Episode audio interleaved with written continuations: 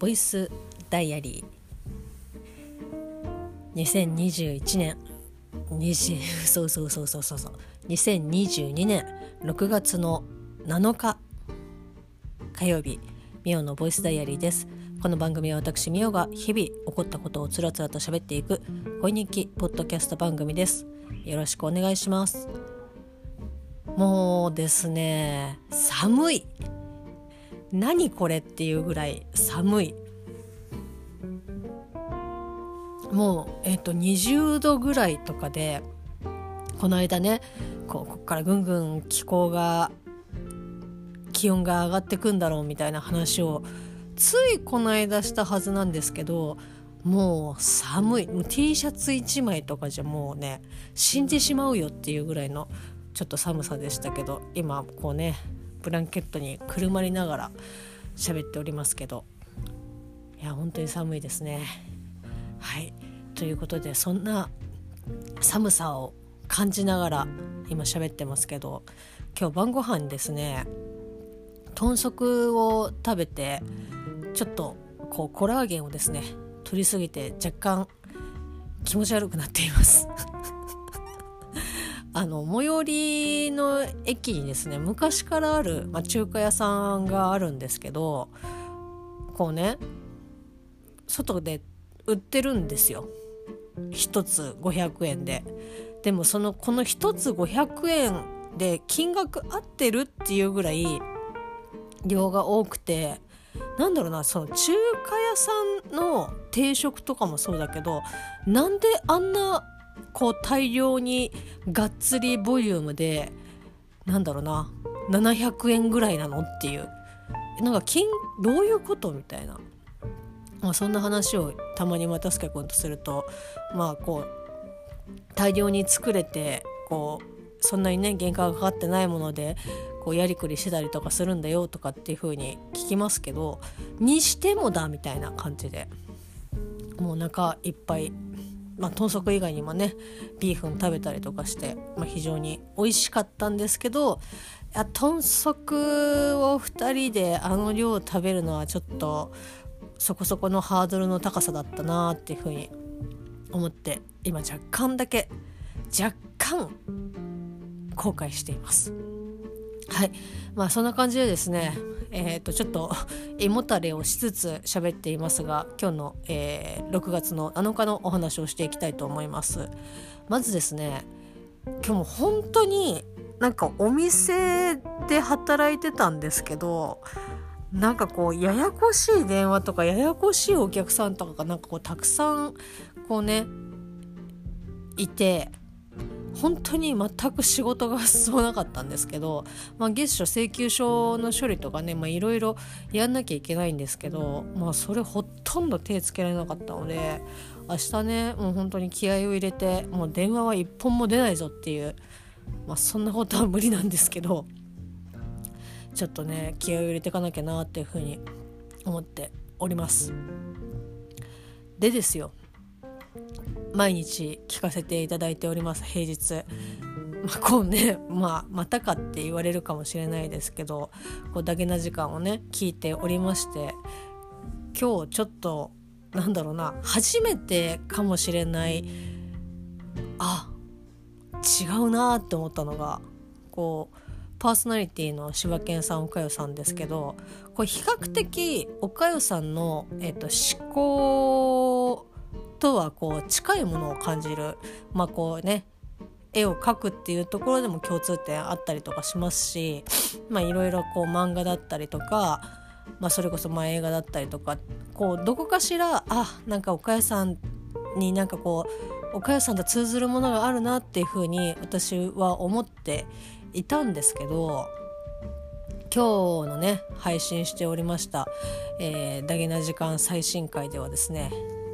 まあ、岡谷さんがこうミイラになりたいと。まあ、こうねミイラになりたいとっていう風だけ言うと聞いとって言うとちょっと語弊がありますけど、まあ、こうミイラの、えっと、話から、まあ、死後自分がこう死んだ後にこうミイラにねどちらかというとなんかミイラになりたいなみたいな感じで柴犬さんはこう全く共感されずみたいな感じだったんですけどあのですね私もミイラにはなりたくないかなっていう。なんだろうなまずえー、っとあびっくりした。今なんか声がするなって思った。外でした。又助君がブツブツなんか部屋で喋ってんのかなって思って。えー、なんかミイラの話してたからそんなことないよね。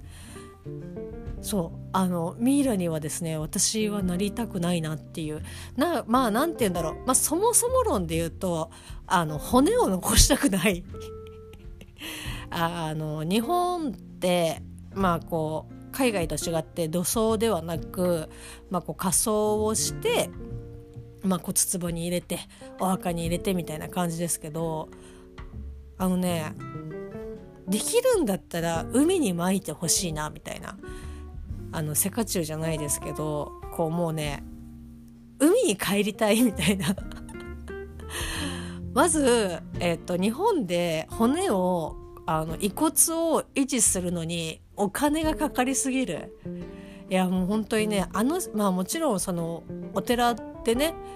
こういろいろ維持するためにもどうしてもお金はかかるっていうのは分かるんですけどいやー言うたってみたいなところがあるしなんかこうやっぱり骨をのまあもちろんねその骨をね残してお墓で、えーときちんとこうされるっていうことが大事っていう方はもちろんいらっしゃると思うので、まあ、それを別に否定してるわけじゃないですし私も親戚にお寺があるので、まあ、全然わかるんですけどなんだろうな。やっぱ維持するのも大変だしお金もかかるしうん。なんかこうもう命の起源であるなんか海に散布してほしいなって。いう私の母もなんかこう海にねえっと、撒いてほしいっていう風に言ってたりとかして。であとなんだろうな共同墓地じゃないですけどなんか土葬みなんかその骨を、えっと、土葬みたいな感じでできるっていうところもなんかあるみたいで。こうお墓っていうよりも、まあ、こう自然に返してほしいみたいなことを私のまあ母、まあ、父がどう思ってるか分かりませんけど なんかそういうふうに言っていてああでもなんか確かにそうだなって言ってなんかこう今の、えーと、私を永遠にこう別の形で維持するよりはなんかもうね自然に返してほしいみたいなところがあるのでもう全然ミミミイラじゃなくて全然いいですみたいな感じなんですけど、まあ、そんなことをね言ってしまうと、まあ、もう身も蓋もないので、まあ、もしそのね後世に残すこう資料としてあの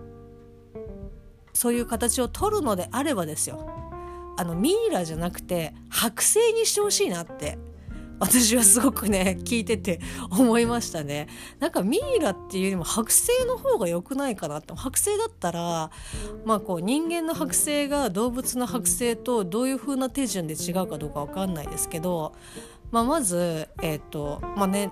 こう中をねキレキレしてこう綿をね詰めてみたいな感じで。で縫い縫いして、えー、完成みたいな。でちょっと防腐剤っていうかね薬もちょっとなんか散布してみたいな感じでこう腐らないようにっていうのでやっぱそのどうせ残すのであればその今のこう現状こう見た目的にもそんなに変わってない状態、まあ、多少のびっくりした。多少の歪みはあるであるでしょうけどもうなんかミイラよりも剥製の方がよいいんじゃないかなと思って。でなんだろうその剥製まあ、作る手順としては、まあ、こう人間だと骨を抜くのかどうかちょっと分かりませんけどその、まあ、中はね当然そのミイラでも中は元で抜くと思いますけどその骨とかの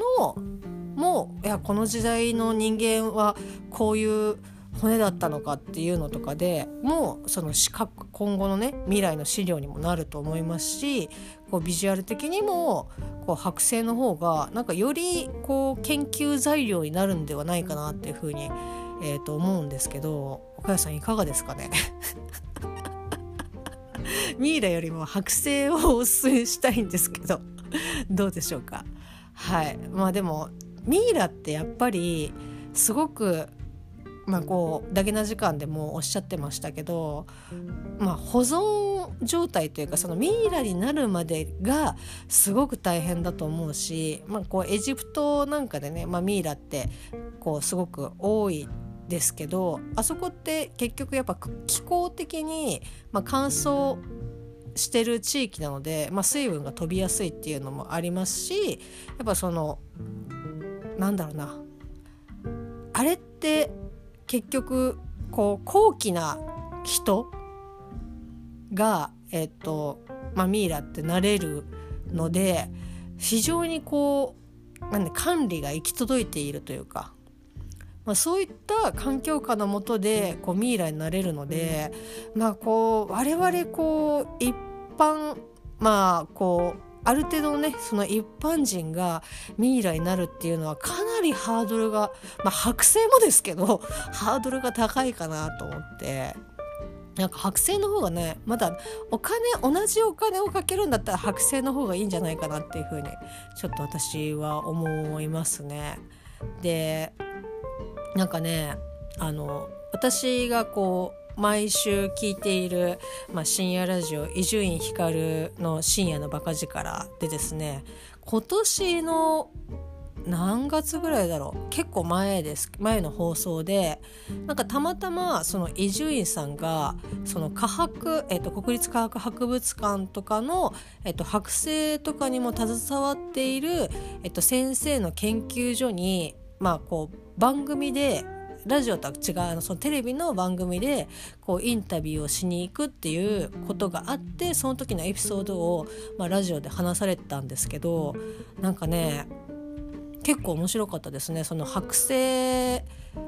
でもこういろいろその剥製を作る人でもなんかタイプがこう2種類ぐらいあってで本当に、えーと貴重なこう動物とか、まあ、人間の話はしなかったですけどこう希少な動物とかをあじゃあ剥製にし剥製やりますみたいな感じのこう先生もいればその本当にごくごく、えーと、一般的なこう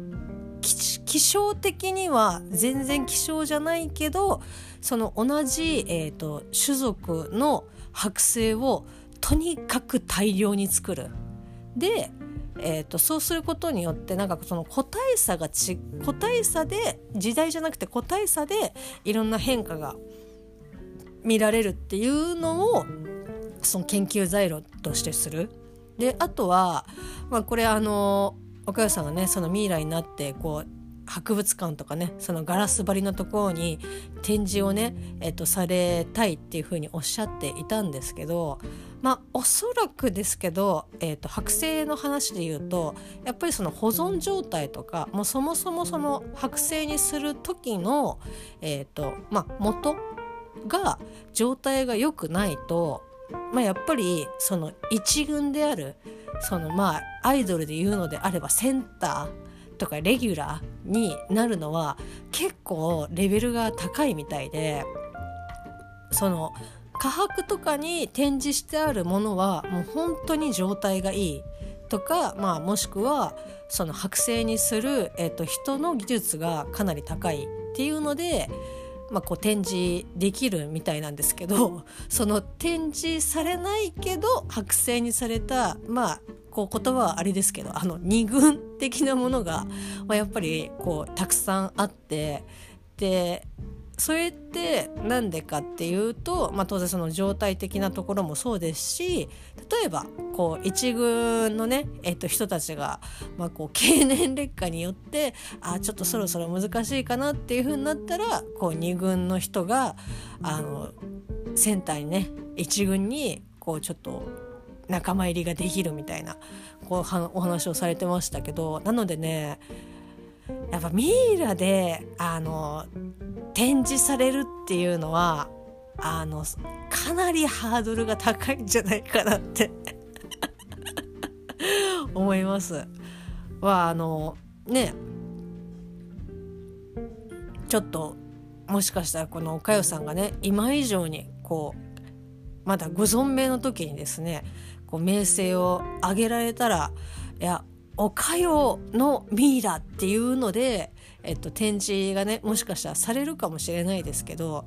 まあ多分今この生きている地球上の中で、えっと、ミイラで「ああの人のミイラか」みたいな感じになる人は、まあ、多分なんだろうな。いないというかあのもう皇族とか そういうレベルだと思う。なんかこうねまあこうどっかの国の王様とかまあそれこそねなんかまあちょっとこんなこと言ったら怒られるかもしれないですけど、まあ、日本で言うのであればあのね天皇系の方とかだったらまああれかもしれないですけど多分一般国民はなかなか難しいんじゃない？あその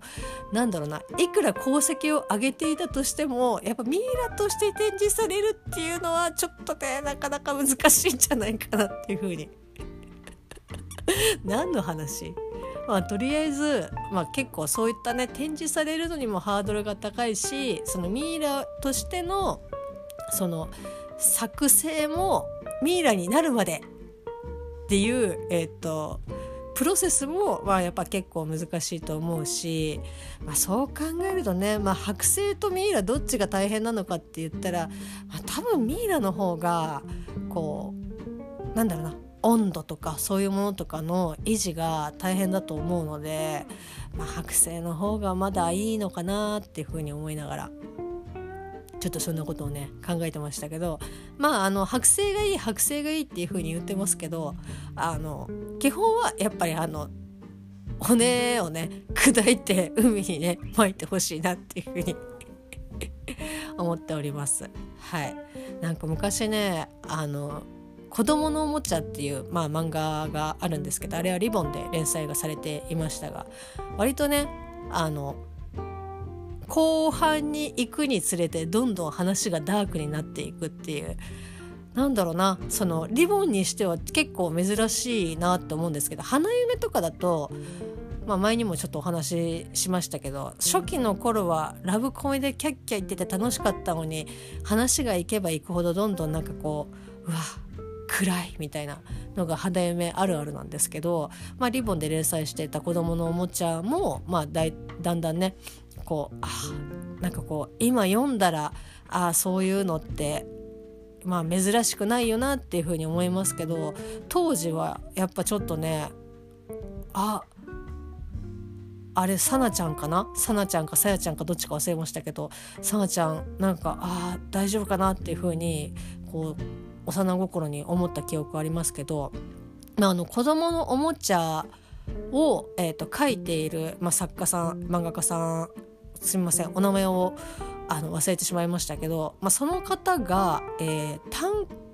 行本、えーと、いわゆるそのえー、て言うんだろうな。単発もの？その一巻だけの、えー、と漫画を、まあ、出されていてでまあ多分「コドチャ」の後に書いた話だと思う「コドチャ」の連載が終わっての後の話だと思うんですけどまああの人間をね剥製にするっていう、えーと、お話をです題材をですねえーと、書かれていてまあ結論から言うとなんかまあ剥製よりもなんかこう今生きていることその死んでしまった後はもうもうそのままあのそれを受け入れて、えーと、前に進んでいくことが大事だよねみたいな ことをねなんか書かれていた記憶があるんですけどそれなんかもね人間の剥製は良くないよみたいな感じで書いてたなっていう。えーと、本当におぼろげな記憶なので間違ってたらごめんなさい、まあ、そんなね漫画とかもあったりしたなと思って思い出しました。は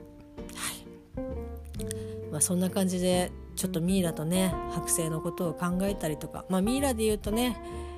まあ、この間終わりましたけど MCU ドラマ、えー、ムーンナイトでもですね、まあ、あれ、えーと、エジプトというかそのあっちの方があと割とメインの、えーと、神様。エジプトの、えーと、神様。エジプト神話がメインになっているので、まあ、後半にね行くにつれて、まあ、それっぽいこれはネタバレになってしまうのか？いや大丈夫だと思うけどエジプト神話は大丈夫だよね。うん多分それはね大丈夫だと思います。まああのー、まあ、結構ねそういったエジプトの風景とかそういったのも、えーと、出てきたりとかしますけど、まあ、ミイラもね出てきたりとかしますし。いやなんかでもミイラってなんとなくやっぱ怖いってイメージがあるんだよな。まあ剥製が怖いってイメージがないのは、まあ、ビジュアル的なところもあるとは思うんですけど、まあ、も大元はねやっぱり、えっと、どっちも似たようなところはあると思うので、まあ、できたらもう散々いましたけどやっぱ海にね骨を散布してほしいなっていうふうに思います。そしてなんかできるもしね思い出を振り返るとかっていうのであればこう今ね撮っているこのボイスダイアリーとかもこうね私が死んだ後とかにあそういえばこういった感じで喋ってたなみたいな感じのこう思い返しで、えーとまあ、聞いていただけたらなってまだまだ死なないですけど。まあ、そういったのもね含めて、えーと、このボイスダイアリーは撮ってたりとかするので、まあ、そういった形での、えーと、残し方を、まあ、していきたいなっていうふうに 思っております。はい、まあ、ミイラね。なんかやっぱちょっとこうシュワッってした感じでちょっと怖いなって思っちゃうんですけど。まあでもあの